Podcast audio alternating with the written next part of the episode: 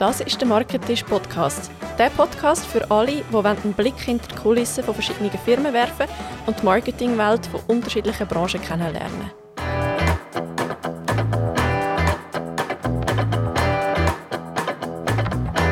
Herzlich willkommen, liebe Zuhörerinnen und Zuhörer, zur heutigen Folge vom Marketisch Podcast. Wir reden heute mit zwei verschiedenen Gästen von zwei Sportvereinen da bei uns über Sportmarketing.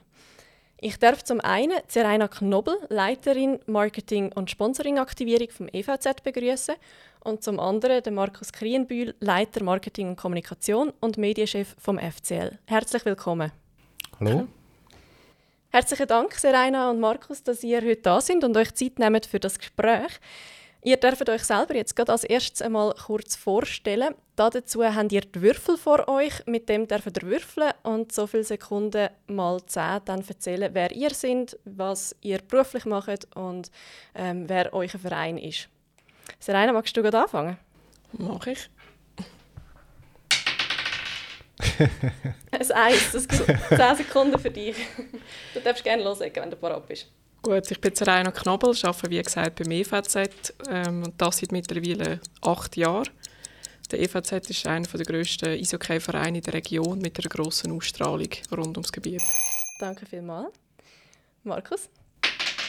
Das ist es, 30 Sekunden. 30 Sekunden. Du darfst auch loslegen, wenn du parat bist.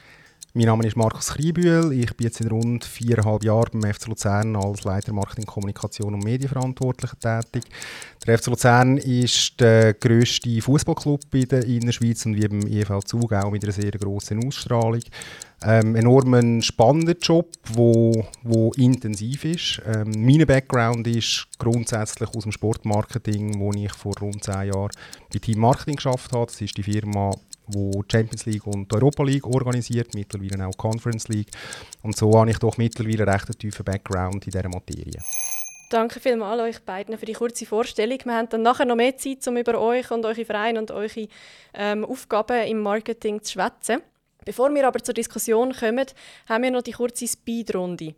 Die funktioniert so, dass ich euch klassische Entweder-oder-Fragen stelle und ihr dann gleichzeitig das von den beiden sagen, wo ihr würdet bevorzugen, wenn ihr euch müsstet für etwas entscheiden. Sind ihr bereit? Natürlich. Ja. Sehr gut. Online oder Offline-Marketing? Offline. Offline. Instagram oder TikTok? Instagram. Insta. Genderstern oder egal? Egal. SEA oder SEO? SEO. SEO. Homeoffice oder Büro? Büro. Podcast oder Video? Video. Ich weiss, es ist mein erster Podcast, darum Video. TV-Werbung oder YouTube-Werbung? TV kein Geld, YouTube. ähm, ja, wahrscheinlich auch, ja. Würdet ihr lieber mehr Ideen haben oder mehr Budget? Mehr Budget. Mehr Budget. Junge Zielgruppe oder ältere Zielgruppe?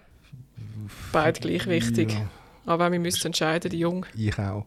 Lieber einen grossen Auftrag oder 50 kleine Aufträge? Ein grosser. 50 kleine. Und noch als letztes, wenn ihr müsstet entscheiden, nur noch telefonieren oder nur noch E-Mail schreiben? Telefonieren. E-Mail schreiben. Super, danke vielmals ähm, für die spontane Antwort. Ihr habt ja keine Chance Das war noch nicht abgesprochen. gewesen. genau. Ich wollte sagen, ihr habt keine Chance gehabt, euch im Voraus abzusprechen. sind euch da aber doch sehr, sehr einig gewesen. Ähm, ihr habt die Frage vorher auch nicht gesehen. Also es ist wirklich eine spontane Antwort gewesen von euch beiden. Ihr seid euch sehr einig gewesen. Wo ihr euch unterschieden habt, ist das mit den Aufträgen. Grosser Auftrag oder 50 kleine Aufträge. Markus, du hast gesagt, lieber einen grossen Auftrag. Ja, genau, habe ich gesagt. Ähm, mein Berufsalltag sieht zwar schon auch eher nach 50 kleinen Aufträgen aus, das ist richtig. Ähm, manchmal hätte ich gerne mehr Zeit für, für ein grösseres, ein längerfristiges Projekt, dort Energie reinzustecken und wirklich eine Planung können zu vollziehen. Bei 50 kleinen Aufträgen ist es häufig, zumindest auf meiner Seite, so, dass, dass Ad-Hoc-Entscheidungen getroffen werden weil, der, weil die Zeit einfach fehlt. Und darum wäre ich manchmal froh, ähm, hat man ein bisschen mehr längerfristige Aufträge als so viel immer kleine Aufträge, die häufig halt auch auf Tagesaktualität ein bisschen bezogen sind.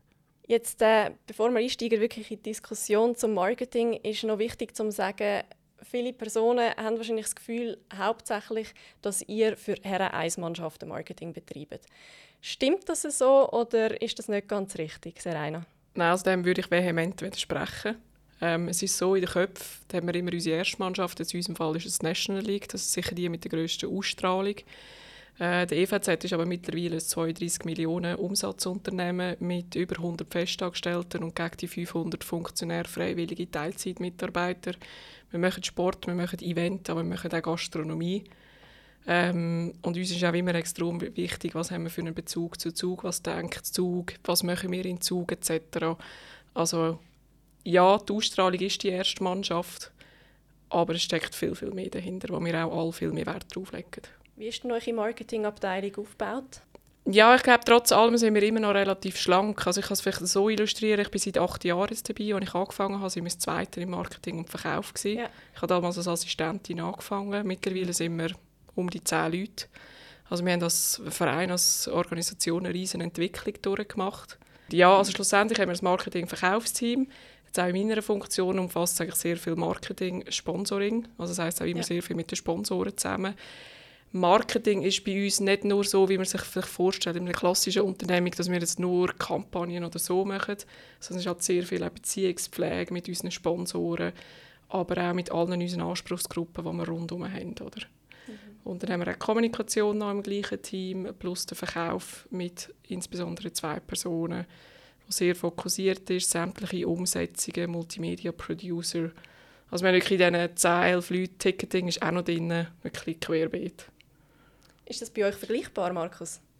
Ja, also was jetzt der eine beschrieben hat, das deckt sich mehr oder weniger äh, genau bei dem, was wir auch beim FC Luzern haben. Also insbesondere eben auch, ähm, dass es bei weitem nicht mehr nur die erste Mannschaft ist. Das wird zwar insbesondere medial natürlich auch vor allem begleitet, aber das geht viel weiter. Wir haben rund 200 Events im Jahr in der Swisspor Arena, wo, wo nicht wirklich mit einem Fußballspiel etwas zu tun haben. Also wir sind eine Event-Location. Äh, gleichzeitig ist eine Nachwuchsabteilung um, mit rund 6, 650 ähm, Junioren und Juniorinnen, die bei uns spielen.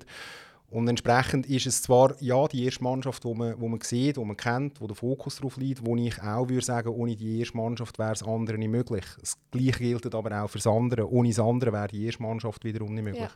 Und darum kann ich das eigentlich unterstreichen. Wir sind mehr oder weniger ähnlich aufgeteilt. Bei uns ist es so, äh, das meine Abteilung ist die Marketing- und Kommunikationsabteilung. Der Verkauf ist bei uns eine separate Abteilung.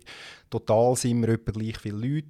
Bei mir ist aber das Ticketing angegliedert und wie es noch gesagt hat, das ist nicht der, der klassische Marketingteil ist gar nicht so groß bei uns, weil vieles, mhm. was bei uns auch unter Marketing läuft, sind Marketing-Umsetzungen im Zusammenhang mit Sponsoren. Äh, Sponsoren haben Leistungen eingebucht und die müssen umgesetzt werden. Und das ist bei uns auch im Marketing angegliedert. Also es ist nicht nur klassische Kampagnen machen. Mhm. Ich habe euch vorher in der Speedrunde auch gefragt, ähm, wenn ihr euch müsst entscheiden zwischen junger Zielgruppe und älterer Zielgruppe, für was ihr euch würdet entscheiden. Und Serena, du hast ähm, gesagt, eigentlich beides. Wenn du müsstest, dann eher junge. Was, wenn du müsstest deine Zielgruppe beschreiben, wie würdest du die beschreiben? Ich kann sie nicht beschreiben. Also ich glaube, unsere Zielgruppe die fängt an im Teenageralter, wo wir die ersten, nein, ich muss es korrigieren, eigentlich mhm. schon weiter unten. Mhm. Es sind Kinder, ähm, die irgendwie mit einem Hockeyschläger, mit einem Schlittschuh erste Touchpoints haben oder das EVZ-Logo auf einem Bus haben und ich bin immer wieder fasziniert, was wir gleich für eine Ausstrahlung haben, ohne dass wir etwas gemacht haben. Kinder haben einfach mit Sport, EVZ, FCL kann ich zu wenig sagen, einfach ihre Anziehung, dort fängt es an. Aber es ist eben auch der ältere Herren, Damen, die mit 80, 90 immer noch zu uns ins Stadion pilgern und das einfach seit Jahren nicht anders kennt. Ich habe dann am Schluss Jung gesagt, weil ich dann ein bisschen optimistisch gedacht habe, die Jung ist nachhaltiger, oder? Ähm, also wenn ich entscheiden würde ich auf die Jungen setzen, weil das einfach die Fans oder die Community von morgen sind. Mhm. Aber bei uns sind wirklich alle enorm wichtig. Und da sage ich auch immer, wenn wir von Fan reden, wer ist Fan? Für mich ist ein Fan, ich könnte nicht in einem Satz beschreiben. Schlussendlich ist es einfach eine Person, die einen Anknüpfungspunkt hat zu uns, aber ob das ein Juniorenspieler ist, ein Schüler, ein Student oder wirklich der, der mit dem Schal und Trikot in der Fankurve steht oder ein Sponsor, eine Firma, ich kann es nicht sagen, es ist alles enorm wichtig. Also ich unterstreiche das doppelt und würde sogar noch hinzufügen, dass es für mich gibt es nur einen zusätzlichen Fan und das ist der Fan, der eigentlich gar nicht Fan vom Club ist. Ich, und da nehme ich mich als, als Beispiel. Ich bin ein grosser Hockey-Fan. Mein Club ist ein bisschen weiter weg als Zug, also es ist nicht der EV Zug, aber ich bin in erster Linie eben auch Hockey-Fan und der EVZ hat eben auch bei mir das Potenzial, dass ich vielleicht nicht einmal einen Match schaue, äh, wo jetzt meine Mannschaft in dem Sinn beteiligt ist, sondern ich will einen Hockey-Match schauen. Oder Leute, die einfach einen Fußballmatch schauen, das sind bei uns so eins oder eine Zielgruppe, wenn man von dem reden wo es gibt, sind die Expats zum Beispiel. Es ist in der Region Zentralschweiz, hast du relativ viele Expats, die ähm, aus Fußballnationen kommen. Und das ist für uns natürlich auch eine interessante Zielgruppe. Und die sind nicht per se Fan vom FC Luzern oder vom FC Basel oder von IB, aber die haben das Potenzial, können ins Stadion hineinkommen. Und sonst ist eine Zielgruppendefinition, ich würde sogar noch weitergehen, das fängt eigentlich bei uns im Säuglingsalter an. Wir haben so viele Eltern, die ihren Neugeborenen, ein, wir haben ja nicht, du kannst eigentlich nicht eine Saisonkarte kaufen für die Kinder. In dem Sinne, die kommen bei uns bis zu einem gewissen Alter, kommen sie einfach ins Stadion rein, müssen keinen Sitzplatz haben, können nachher auf den Schoß den Eltern sitzen. Aber die geben ihnen so eine, einfach eine, eine, eine gefakte Saisonkarte, dass das Kind schon mal dabei ist. Oder sie kaufen dem Kind eine Aktie vom Club. Und, und gleichzeitig ist die ältere Generation vielleicht aus ganz anderen Gründen wichtig, als Meinungsmacher mhm. wo, wo sich für den FC Luzern einsetzen, die schon vieles erlebt haben, wo für uns auch ein guter Referenzpunkt ist, was erwartet man dem vom Club?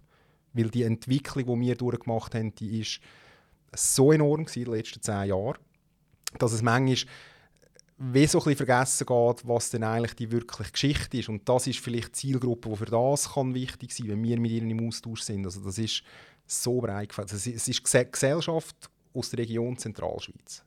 Ich würde es mal so zusammenfassen. Es ist, wir müssen nicht probieren, auf Zürich gehen und Fans ins Stadion holen. Es ist also wirklich eine regionale Zielgruppe, aber innerhalb von dieser Region ist, das, ist, ist alles ein Potenzial. Und was noch eine spannende Anschlussfrage ist, finde ich, wie misst man dann den Erfolg von Sportmarketing? Also ihr habt jetzt mehrfach gesagt, wenn die Leute ins Stadion kommen zum Beispiel. Serena, was sind eure KPIs? Wie, wie findet ihr heraus am Schluss, ob das Marketing erfolgreich war? Ich würde es nicht mal aufs Marketing beziehen, sondern ich würde es eigentlich darauf beziehen, wie erfolgreich bzw. wie gibt sich die ganze Organisation nach außen. Ja. Ähm, ich sage auch immer, der sportliche Erfolg, ja, der ist wichtig. Und das müssen wir nicht lügen, wenn's, das wirst du sicher bestätigen, wenn es sportlich gut läuft, kannst du Kampagnen fahren, die du willst, das finden eh alle super. Wenn es sportlich schlecht läuft, kannst du springen ziemlich sicher auch, was du willst und alle finden es tendenziell scheiße, Entschuldigung. Also es ist schon sehr stark von Emotionen abhängig. Ja, aber schlussendlich ist es eben auch, wie wirkst du als Verein und als Organisation, wie authentisch bist du, wie nachhaltig bist du, was machst du im Nachwuchsbereich. Mhm. Alles, was du machst, auch in der ersten Mannschaft, das, das darf nicht ein Eintagsflüge sein. Und ich glaube, auf Tour, insbesondere im Sponsorennetzwerk, hat all das eben noch viel mehr Wert, als wenn du einfach einen Titel gewünscht und nachher ist alles durch. Das bringt dir kurzfristig vielleicht etwas in den Medien oder so, mhm. aber du musst Vertrauen gewinnen von deinem ganzen Umfeld und das machst du eben viel mehr durch nachhaltigere Schritte, eben in dem Nachwuchsförderischen Academy machst und und und. Also ich würde wirklich diesen Aspekt viel mehr in den Vordergrund rücken. Und wir gehen nicht, ich meine, klar können wir jetzt sagen, Facebook-Fans haben wir so viel, Instagram haben wir so viel. Ähm, wichtig ist schlussendlich sicher ein volles Stadion und dass wir einfach positiv in den Köpfen der Leute sind. Ja. Ist das bei euch vergleichbar? Ich habe die Frage ein Stück weit erwartet und darum hat es mir jetzt Wunder genommen, was Zerein auf das antwortet, weil ich klar, wir haben gewisse KPIs, mhm. aber für mich sind die eben auch bedingt aussagekräftig, nur basierend auf einer Kampagne. Ich, ich unterstütze das, was gesagt worden ist. Die Ausstrahlung von der Organisation ist enorm wichtig. Und da sind wir, glaube ich, ein gutes Beispiel im Positiven wie im Negativen. Mhm. Der FC Luzern hat ähm, doch lange Jahre eine schwierige Situation im Aktionariat gehabt, das ist bekannt. Und für die Organisation ist das enorm schwer, wenn du mit so Themen permanent konfrontiert wirst in der Öffentlichkeit, eine gewisse Reput Reputation zu erreichen, dass es sich lohnt, zu dir ins Stadion zu kommen. Dann kannst du Kampagnen fahren, wie du möchtest. Das andere Negative ist in den Köpfen der Leute. Und wenn du das wegbringst und als Organisation stabil bist und insofern auch verlässlich bist, ich, ich finde das immer wichtig, dass du als, als Organisation insofern verlässlich bist, wenn du sagst, wir haben ein, Zentrum für unserem Arbeiten ist der Nachwuchs. Und wir wollen dort Geld investieren, nachhaltig, um äh, sportlichen Erfolg zu erreichen, um aber auch wirtschaftlichen Erfolg zu erreichen. Mhm. Und über Jahre sieht niemand, dass wir junge Talente in die erste Mannschaft einbauen. Das ist nachher ein Image, das du nach Hause trägst, das dir einfach irgendwo so ein bisschen Glaubwürdigkeit abspricht. Und darum, ähm, ja, wir haben gewisse KPIs, die für mich in meinem Team wichtig sind, um Ziel vorzugeben. Aber ich würde es nicht auf das reduzieren und sagen, die Marketingkampagne ist erfolgreich gewesen, weil wir das erreicht haben. Das, mhm. das sind so viele verschiedene Faktoren, die da drin spielen, ähm, wo der sportliche Erfolg einen, einen grossen, grossen Anteil hat. Aber ich würde auch nicht überbewerten. Ganz von allein wird es nicht gehen. Also ich, ich habe auch schon, ich habe schon Halbsaisons ähm, erlebt, wo wir sportlich hoch erfolgreich sind, aber das hat sich nicht sofort auf die Zuschauerzahlen niedergeschlagen, ja. weil wir halt parallel dazu einfach nur die Probleme hatten ähm, auf Führungsebene. Und ja. darum ist es für mich, da müssen so viele Sachen zusammenpassen, ähm, dass ich jetzt nicht würde sagen, es ist der KPI und wenn wir das erreicht haben, müssen wir quasi Erfolg haben. So einfach ist es, ist es nicht. Ich glaube, das ist für, für andere Unternehmen außerhalb vom Sport mhm. ist es ein eine andere Ausgangslage. Mhm. Und du hast jetzt vorher die Ausstrahlung angesprochen. Ähm, das ist im Sportmarketing ja auch etwas Spezielles, dass man zum Beispiel so Merchandise-Produkte hat, dass die Fans auch im Alltag rumlaufen mit dem FCL oder EVZ-Bully. Wie erlebt ihr das? Wie wichtig ist der Bereich dann? Es kommt darauf an, aus welchem Blickwinkel du das anschaust. Wir müssen ehrlich sein und sagen, aus einem, aus einem wirtschaftlichen Blickwinkel nicht so entscheidend. Mhm. Da ist äh, das Volumen überschaubar. Mhm. Ähm, auf der anderen Seite emotional natürlich, natürlich hochentscheidend. Das, wir haben jetzt das Beispiel erlebt vor wenigen Monaten, wo wir, wo wir den, den, den können gewinnen Wir haben an diesem Spiel ein spezielles Trikot angehabt, das nicht unser, unser Saison-Trikot war.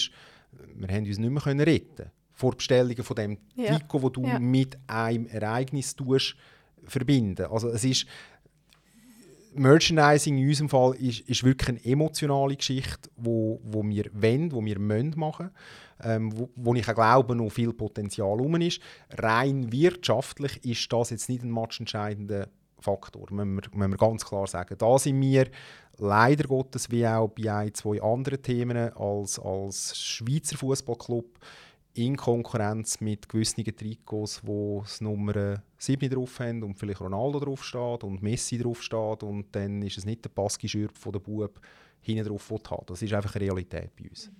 Ich glaube aber, das würden eigentlich die meisten Schweizer Sportvereine bestätigen, genau. was den Merchandising-Bereich anbelangt. Wie du gesagt hast, es ist enorm wichtig, man muss ihn haben, man muss auch immer ein gewisses Sortiment haben, aber es wird nie Cash gehauen. Genau.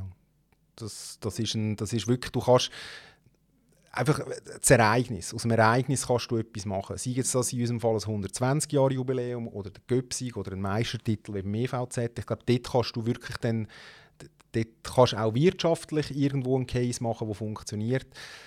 Sonst gehört es dazu. Das, das ist klar und ein neues Trikot verkauft sich auch, aber das ist jetzt nicht irgendwo wirtschaftlich ein matchentscheidender Faktor. Glaube, was für uns dort sicher viel wichtiger ist, dass wir eben genau bei Jungen anfangen, oder? Dass man probiert, irgendwie ein Baby im Spital, zu unserem Fall kommt es ein EVZ-Nuschi über, ähm, oder die Schulen, wir gehen in die Schule mit unseren Spielern, dann kommen jetzt einen Turnsack und eine EVZ-Kappen über. Und dass man halt einfach auch so probiert, die Marke zu positionieren, schon bei ganz jungen Leuten. Mhm. Und so halt einfach weitertreibt, oder? Aber das ist auch, ich meine, logisch, alles, was du verschenkst, das ist nur bedingt Geld in dem Sinn. Ähm, aber ich habe immer Freude, jede EVZ-Kappe oder jeden Turnsack, den ich irgendwo auf einem Velo sehe, rumfahren. Das wird genützt und, und es hat eine Wirkung, oder? Und das sind dann eben die, die du am Anfang angesprochen hast, die eine langfristige Wirkung auch haben können, oder wo das ganze Leben geprägt wird. Ja, ich sage, wichtig ist, dass du mal in Kontakt kommst mit dem Club. Jetzt in meinem Beispiel, ich bin Zug aufgewachsen. Wenn du aus Zug aufgewachsen bist und sportaffin bist, dann bist du nicht um den EVZ herumgekommen. Ja. Ja, der EVZ war der erste Ausgang gewesen, und mit Ausgang ja, bist du mit 7, 8 Jahren das Spiel, Mhm. also um 7, 8, Entschuldigung, so muss ich sagen, von der Zeit her als Spiel, hast du deine Kollegen getroffen, bist im Ausseneisfeld Schlittschuhendeln und das waren auch so die ersten Kontaktpunkte. Gewesen. Und das würde ich heute noch behaupten in Zug, du kommst nicht um den EVZ herum. Ja. Also selbstverständlich brauchst du immer eine gewisse Affinität im Sport. Wenn es dich jetzt gar nicht interessiert, dann kommst du rundherum. Aber sagen auch Netzwerkplattformen oder so, was wir bieten, ist das alles und das findest du einfach bei uns. Ja, der EVZ, ich glaube, das kann man auch so sagen, ist eine Art wie ein Stadttreffpunkt. Also da trifft man sich auch eben am Feierabend oder am Wochenende. Und das habt ihr ja wie mitprägt auch durch die eben Verteilung von so Merchandise-Produkten und so weiter, schon bei den ganz Kleinen. Oder ist das doch auch irgendwie einfach selber entstanden? Ja, ich glaube, das ist auch Geschichte und ich glaube, was wir schon auch nicht dürfen vergessen, das sagen wir immer, was sicher auch ein riesen Vorteil ist, wenn man es jetzt vergleicht mit Bern oder so. Zug hat den EVZ und Luzern hat den FCL. Und das beißt sich nicht, das ergänzt sich super. Der Fußballfan kann in allen umliegenden Städten Fußball schauen. Der Eishockey-Fan, aber der vielleicht zu Luzern wohnt, kann zu uns kommen. Und er muss sich nicht entscheiden, wie an anderen Orten, IB, SCB und dann geht es noch mit Freiburg und so Ja. weiter. Oder? Ja. Ähm, ja, aber was uns sicher auch dazu geholfen hat, ist die Bossart Arena. Also sagen jetzt, wenn du vor 15 Jahren, insbesondere jetzt auch als Frau, ist es mit früheren Gestank und alles, es ist vielleicht ein Erlebnis gewesen, aber es haben nicht allen zugesprochen. Und jetzt bieten wir halt durch Bossart Arena ein viel breiteres Angebot von unten bis oben. Und von unten bis oben meine ich jetzt nicht nur das Alter, sondern auch von Wurst bis Brot bis und mit Logen. Du kannst auch wirklich jeden Kunden abholen. Und ohne Bossart Arena würden wir nie da stehen, wo wir jetzt stehen. Das müssen wir auch, dem müssen wir auch eins zu eins ins Gesicht schauen. Jetzt haben wir vorher gerade noch von der jungen Zielgruppe geredet. Ihr habt auch eine App entwickelt. Es gibt eine eigene EVZ-App. Ist die auch für die junge Zielgruppe oder ist die auch für die Älteren gedacht? Was habt ihr mit dem App für ein Ziel? Ja, ich würde sagen, nicht mehr so ein grosses. wir, haben die vor, Für die Antwort bin ich gespannt. wir haben die vor ein paar Jahren lanciert, das ist richtig. Ähm, wir sind uns sehr stark am Überlegen, oder beziehungsweise die Überzeugung, dass die App, die wir jetzt haben, nicht die Zukunft ist.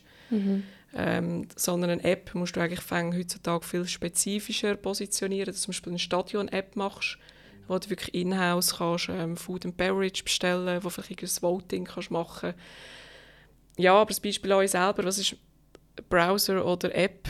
Du hast mit den Apps nicht mehr so viele Vorteile wie sonst. Und dort sehen wir, das ist sicher eine Pendenz, die wir auf dem Tisch haben, die weiterzuentwickeln, beziehungsweise vielleicht abzulösen. Aber da sind wir jetzt mit im Prozess. Okay. Markus, ihr habt einen FCL-TV-Kanal. Was habt ihr mit dem für ein Konzept? Was möchtet ihr mit dem erreichen? Oder wer möchtet ihr mit dem erreichen? Und soll das andere Kanäle ablösen oder ist das wie eine zusätzliche Maßnahme? Nein, andere Kanäle ablösen sicher nicht. Das ist, in erster Linie ist es ein zusätzliches Kommunikationsmittel, das wir direkt mit unseren Fans oder mit der Öffentlichkeit können kommunizieren können. Das ist sicher mal ähm, der Hauptgedanke gewesen. Schlussendlich geht es darum, über, über wer kannst du dich über den FC Luzern informieren. Machst du das über unsere lokalen oder die nationalen Medien, wo du die Informationen halt nicht komplett kannst kontrollieren Ich sage es jetzt mal so. Und das bietet uns einfach als Tool die Möglichkeit, direkt mit dem Fan oder mit der Öffentlichkeit können zu kommunizieren. Ähm, zusätzlich ist es ein, ein, ein zusätzlicher Kanal, um auch einen Business Case zu machen. Also wir haben gewisse Content, die wir auf FCL TV zeigen, sind, sind auch verkauft an Partner. Ähm, also das ist sicher auch ein, ein interessantes Vehikel für die Zukunft, wo wo auch bei uns insofern immer ein, ein Projekt ist, das permanent ein bisschen weiterentwickelt wird. Es, es, ähm, wir haben sicher dort, was die Ressourcen, die wir reinstecken, sind wir noch nicht dort, wo wir gerne möchten sein. Ähm, aber es ist sicher ein interessantes Tool, aber jetzt nicht, es ist mehr ein, eine zusätzliche Komponente auf allen Kommunikationskanälen, die wir sonst schon haben. Und der Podcast, den ihr macht? Mhm. Beim Podcast sind wir, sind wir ganz ehrlich, das, das ist nicht ein konkreter Hintergedanke gewesen, ähm, mhm. wo wir hatten. Wir haben auch gar nicht genau gewusst, wohin wir mit dem wollen. Bei uns ist das eigentlich aus dem FCL-Radio heraus entstanden. Das heißt, wir haben vor rund acht Jahren ist das gewesen, haben wir das FCL-Radio gegründet. Das mit dem Hintergedanken als ein audiodeskriptives Radio im Stadion zu haben. Das heisst, für Leute mit einer Sehbehinderung, dass die eigentlich ohne Zeitverzögerung haben können, ähm, am Radiokommentar zuhören, wenn sie im Stadion sind. Das ist ja. eigentlich mal der Hintergedanke ja. vom FCL-Radio. Das hat sich dann ein bisschen von dem wegentwickelt, weil parallel dazu die Liga auch so ein Radio, ein Blindenradio, ähm, heute heisst es Radio Blind Power, ähm, positioniert hat und die decken das heute ab. Heute ist das FCL Radio ständiger Begleiter von uns. Die Spiele werden 90 Minuten durchkommentiert, das mhm. hast du sonst bei keinem Radio eigentlich. Mhm. Ähm, und aus dem heraus ist dann eigentlich die Idee mit einem Podcast entstanden, wo uns heute, finde ich, ein unglaubliches cooles Tool bietet, um Exponenten, das können Spieler, Funktionäre vom Club sein, viel tiefer vorzustellen und so eigentlich den Club und die Personen, die dort arbeiten, ähm, zugänglicher zu machen. Also auch das ist im Prinzip so ein bisschen, wenn wir das vorher kurz diskutiert haben, schlussendlich geht es um eine Positionierung in deiner Zielgruppe. Rein. Und für das, finden wir, musst du, du musst die Personen kennen, du musst die Leute kennen und nicht nur den Spieler mit diesen Interviews, die er im Fernsehen gibt.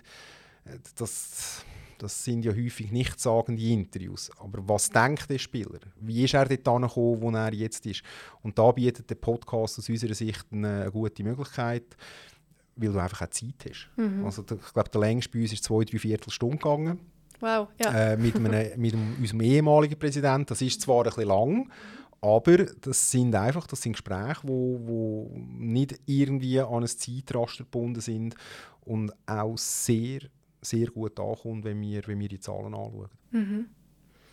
Serena, habt ihr einen ähnlichen Kanal oder so ein Radio oder einen Podcast? Nein, in diesem Bereich machen wir weniger. Ähm, was wir auch sehr stark machen, sind Videobeiträge und das geht ein bisschen ähnliche Thema rein bei den Podcasts.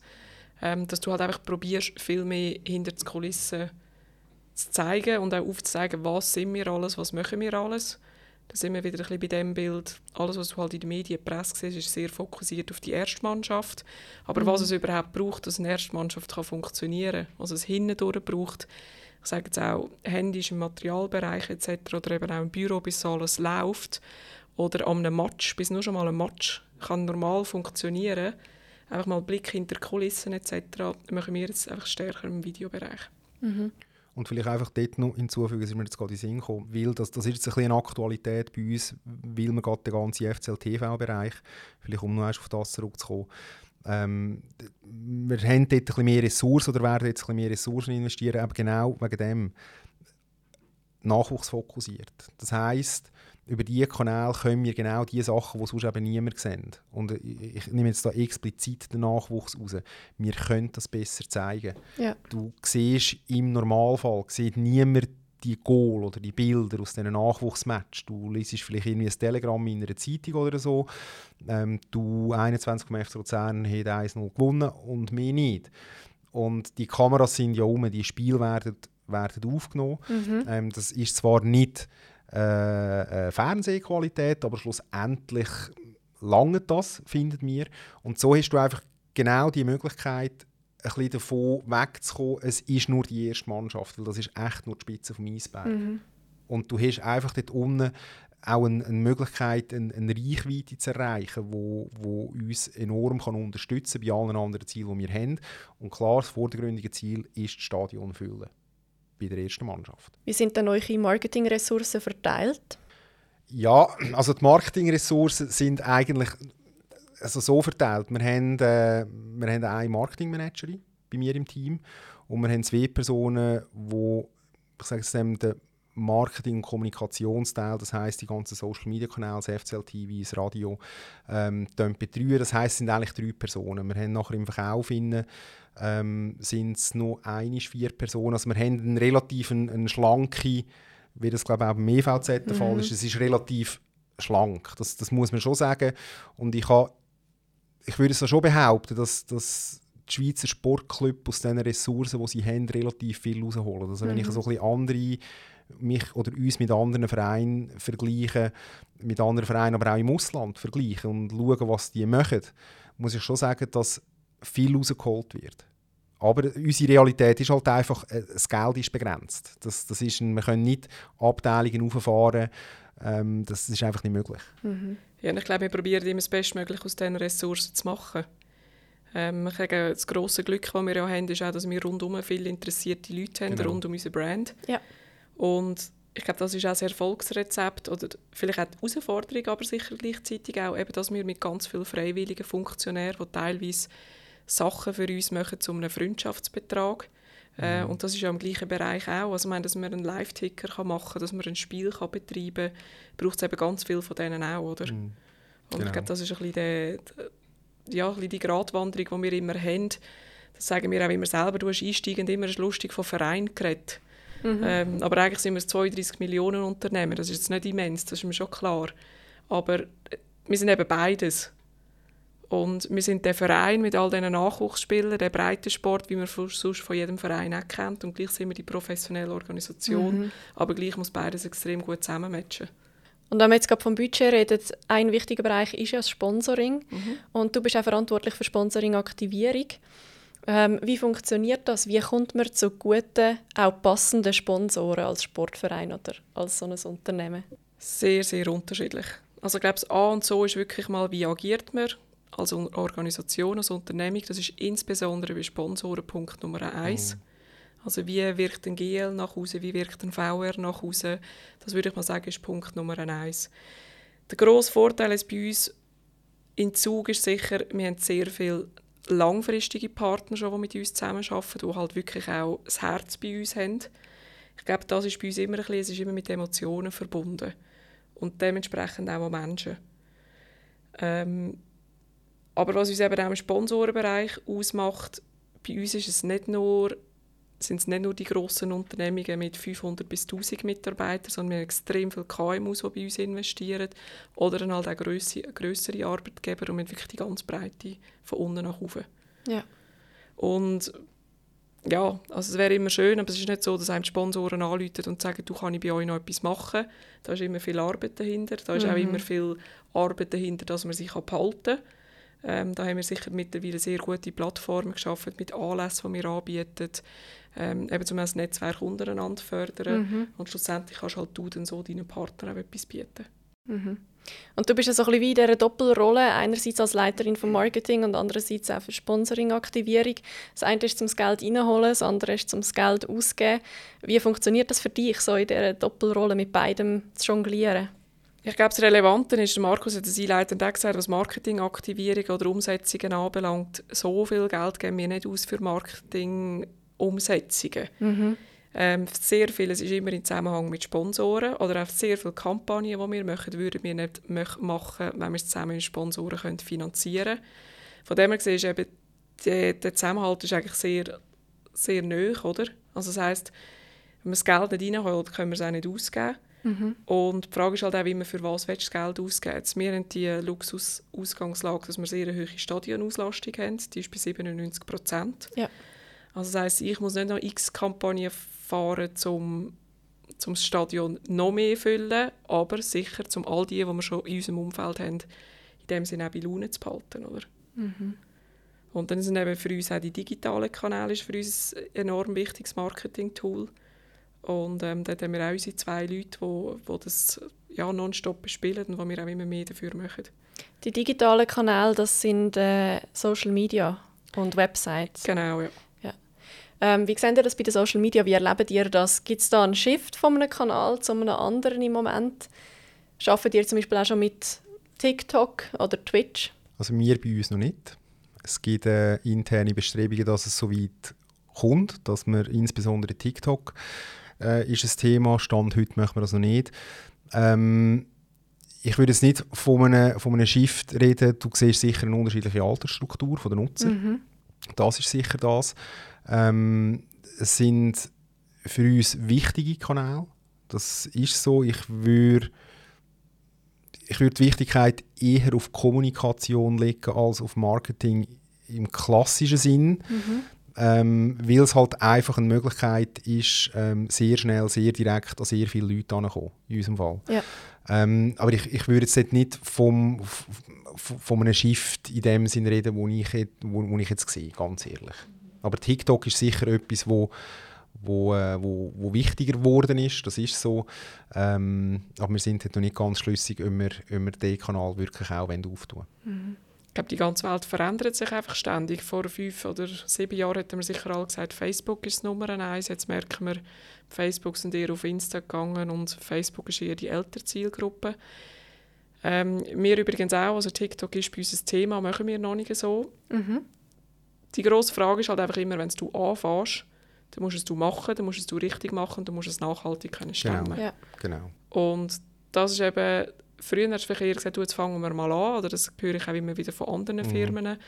Und schlussendlich ist es einfach genau in unserem Bereich, wenn du es machst, musst du es richtig machen. Mhm. Und Social Media ist natürlich genau auch ein, ein Fass ohne Boden. Es ist immer zu abzuwägen, wie viel machst du, wie viele Ressourcen investierst du. Und ich glaube, dort musst du auch immer einen guten Mittelweg finden, welche Trends gehst du mit, welche nicht. Gewisse musst du mitgehen, absolut. Und manchmal musst du auch etwas wagen, aber manchmal lässt du vielleicht auch mal etwas sein.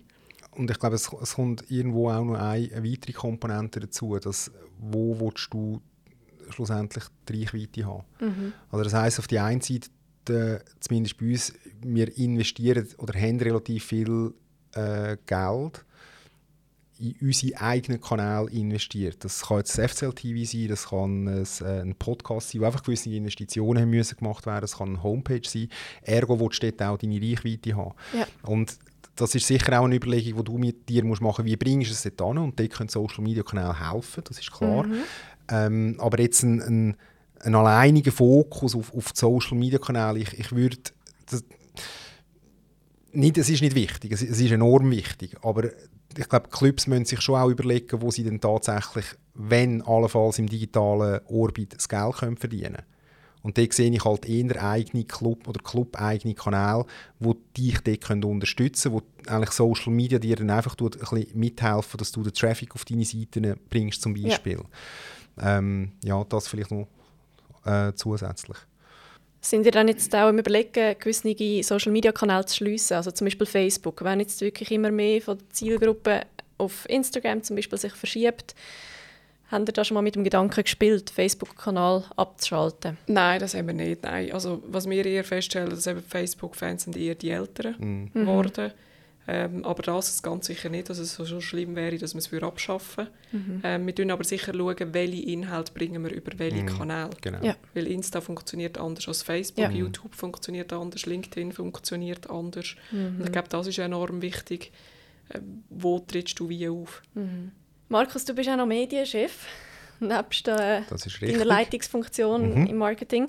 Und das kann ja gerade in einem Sportverein kann das schnell mal rebeln. Es kann etwas passieren und dann stehen plötzlich die Journalisten auf der Matte, Presseanfragen kommen rein. Wie läuft das bei euch? Wie geht ihr vor, wenn mal etwas passiert, wo man muss dazu kommunizieren muss? das Erste, was sicher mal passiert, ist, dass ich mich sammle.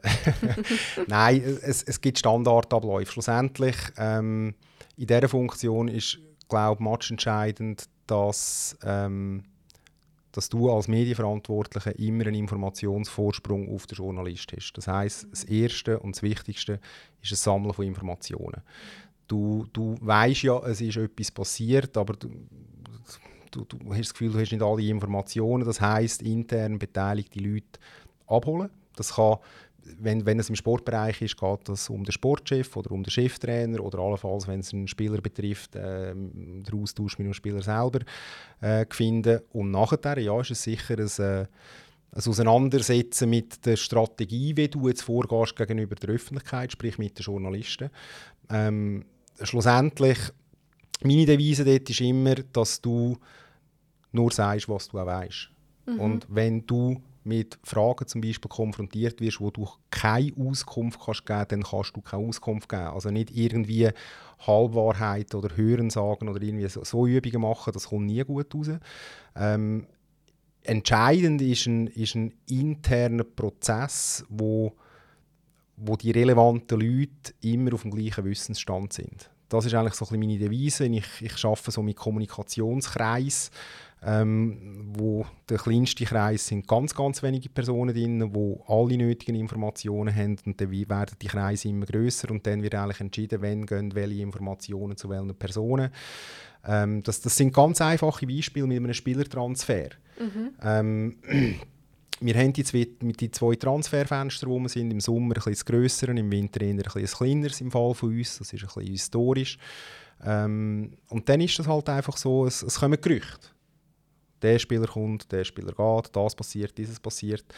Ähm, und da ist es ganz wichtig, dass, dass interne Informationen nicht nach Hause gehen. Ergo musst du, musst du wie so eine chinesische Mauern um gewisse Leute herumbauen, dass eben Informationen dort bleiben, die sind. Und das ist, äh, das ist eine, eine wichtige Aufgabe, wenn es mal rebelt. Und dann gibt es die Fälle, wo dann wirklich so ein bisschen Krisenkommunikation ähm, ins Spiel kommt, wo jetzt vielleicht nicht klassische Fälle sind, sondern wo man sich irgendein Szenario, dass irgendein Funktionär oder eine Person vom Verein hat einen Autounfall baut mit Alkohol im Spiel. Was passiert mhm. dann? Mhm. Oder? Und da musst du einfach klare Prozesse haben und wissen, welche Personen zu welchem Zeitpunkt, wenn man informiert und involviert werden.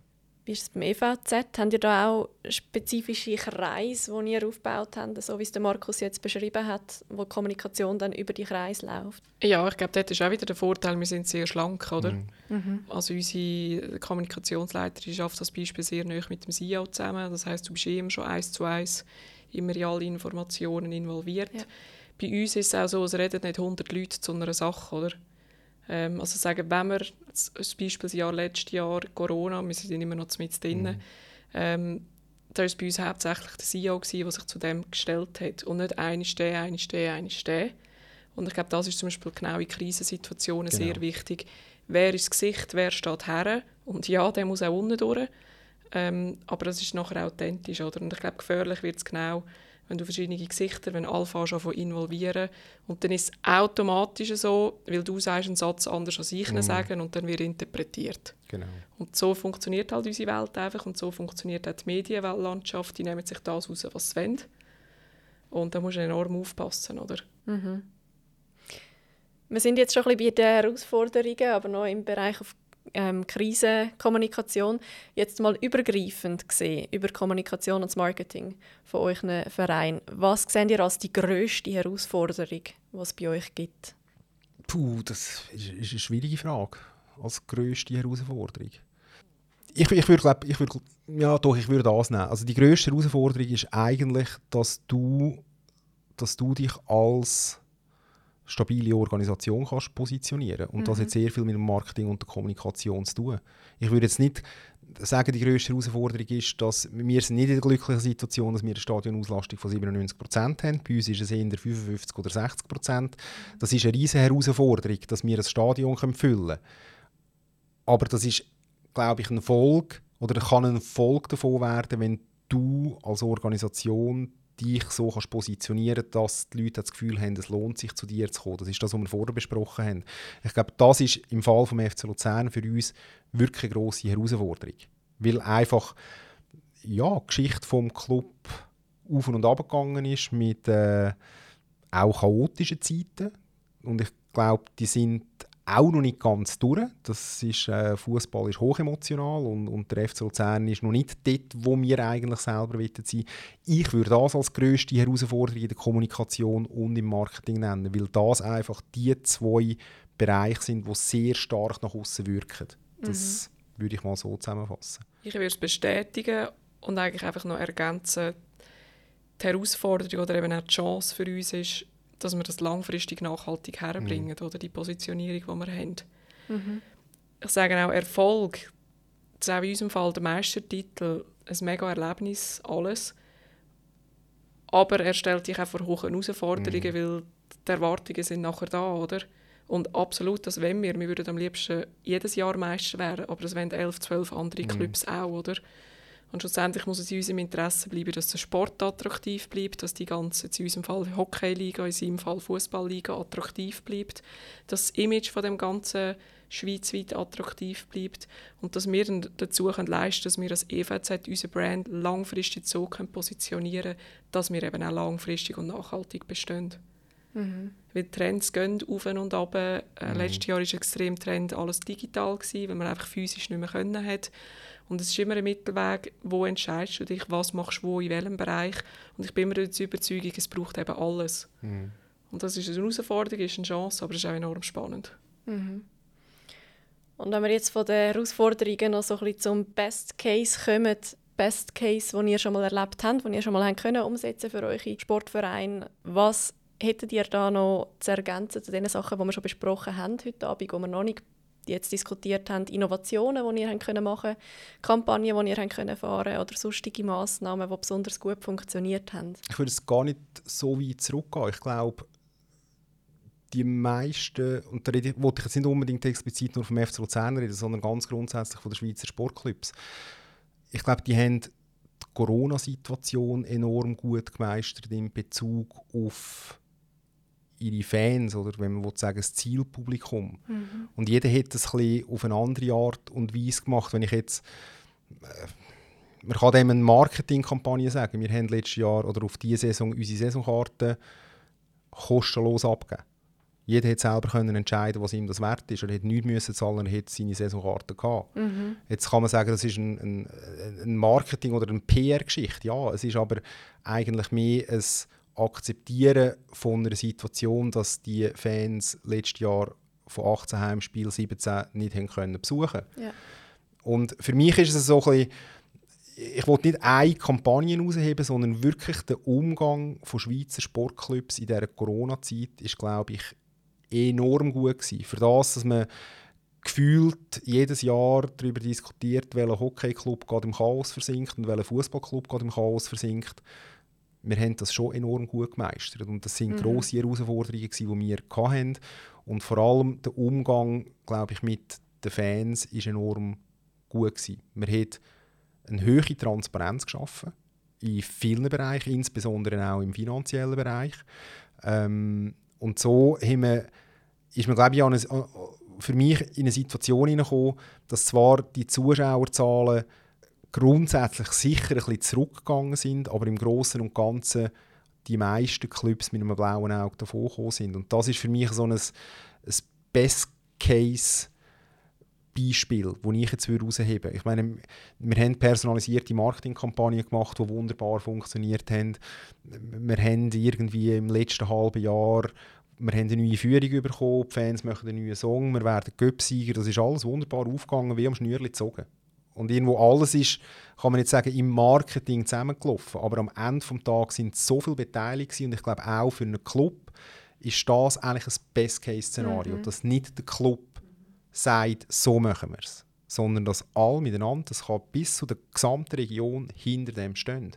Und dann kannst du erfolgreich sein, weil einfach nur einseitig, das ist enorm schwierig, weil die Bedürfnisse von Fans da, da, könnte ich dir Tausende identifizieren. Der eine will das, der andere will dieses. Und das irgendwie so ein bisschen streamline und, und in eine Richtung treiben, das ist für mich ein, ein Best-Case-Beispiel. Dankeschön. Serena, hast du auch noch etwas zu ergänzen? Ja, ich glaube auch. Also Best Case, ich würde es jetzt nicht auf eine Kampagne oder etwas beziehen, sondern einfach allgemein. Das Schönste ist für mich in unserer Tätigkeit, wie wir die Chance haben, Menschen zu bewegen. Und wir sind einfach spontan Erlebnisse in den Sinn gekommen, sagt das bei einem 50-Jahr-Jubiläum, das wir hatten, wo wir den Arena-Platz voll mit Leuten hatten. Äh, Musikfest, Public Viewing in einer mhm. Finalserie, wie die gelitten haben, wo wir ein Final verloren haben, wie sie sich gefreut haben letztes Jahr, wo wir Meister geworden sind. Und ich glaube, das Schönste oder Best Case ist einfach, wenn du die Leute langfristig emotional an dich binden kannst. Mhm. Und wenn du mit dem einfach überall immer wieder konfrontiert wirst und einfach durch das auch merkst, hey, ich glaube, über all die Jahre so einen schlechten Job können wir nicht gemacht haben, dass die Emotionen um sind. Ja. Und jetzt ja, ich meine, letztes Jahr als Beispiel, wir haben, finde ich, sehr eine schöne Kampagne gehabt rund um das Corona, wo wir halt mehr auf die Emotionen sind, wo wir mehr aufs Team gegangen sind, wo wir wie gesagt haben, hey, zusammen, wir schaffen es nur zusammen, allein ist nichts möglich. Mhm. Und wenn dann das noch visuell und alles perfekt zusammenstimmt, ist es, ist es super. Aber es lebt für mich immer wieder von den Emotionen, von den Werten und einfach, ja, was man zusammen aufgebaut hat. Und halt nie ver vergisst, wo die Wurzeln sind. Oder? Danke vielmals. Ich glaube, das sind gerade schöne Abschlussworte. Merci vielmals ähm, für die ehrlichen Antworten und das spannende Gespräch. Bevor wir aber ganz abschließen, haben wir noch unsere letzte Fragerunde. Dazu haben wir eine Glasschale mit verschiedenen Fragen drin. Ihr dürft hier eine ziehen, vorlesen und dann beantworten.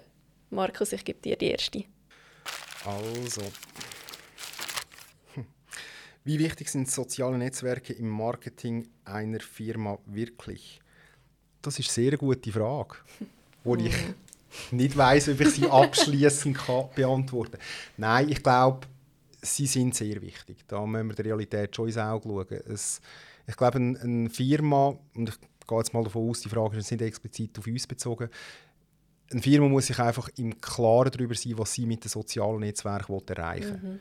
Ähm, das ist das, was Serena vorher ein bisschen angetönt hat. Du kannst nicht einfach sagen, ich mache jetzt mal ein bisschen Social Media. Mhm. Das funktioniert nicht. Du musst dir wirklich überlegen, was will ich mit Social Media erreichen, was ist mein Plan, wer will ich erreichen mit Social Media und dann ist das auch mit, äh, mit viel Aufwand verbunden. Ähm, ich, ich sehe das bei uns, das ist eine ständige Diskussion, wo wir uns auch wollen, entwickeln eine permanente Evolution, weil wir schon auch das Gefühl haben, du kannst nicht einfach sagen, so machen wir es und das ist gut. Also mhm. du musst wie so ein bisschen Try-and-Error-Prinzip einführen und doch einfach mit einem, mit einem klaren Plan, warum machst du das. Ja. Und darum würde ich sagen, doch, es ist wichtig, wenn du weißt, was du damit erreichen willst. Wenn man es richtig macht.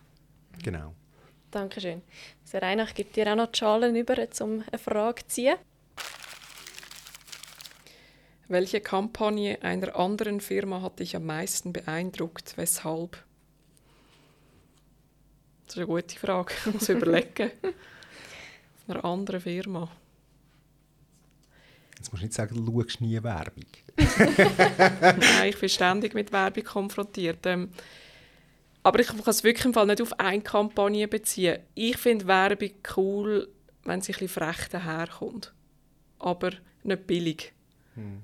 Also wenn es einfach halt gewisse Kampagnen sind, wo, wo irgendwie vielleicht einmal einem zum Schmunzeln bringen, aber gleich nicht einfach ein gewisses Level auch haben. Ähm, und da haben wir schon x Sachen erlebt, die cool sind. Und egal welche Kampagne das ist, ich finde es einfach immer wichtig, dass es authentisch zur Firma ist. Mhm. Und wenn es das ist, ja, finde ich, hast schon sehr viel damit erreicht. Es muss auch authentisch sein zu deiner Zielgruppe und alles. Ja, danke vielmals euch beiden auch noch für die Abschlussantworten und vor allem äh, fürs Vorbeikommen und das offene und ehrliche Gespräch. Ich darf euch als kleines Erinnerungsstück ähm, an die Podcast-Aufnahme noch einen Marketisch Tasse überreichen. Merci viel, viel mal an dieser Stelle nochmal an euch beide und an Sie die Hype beim Zuhören. Vielen Dank. Danke vielmals. Danke Merci. auch.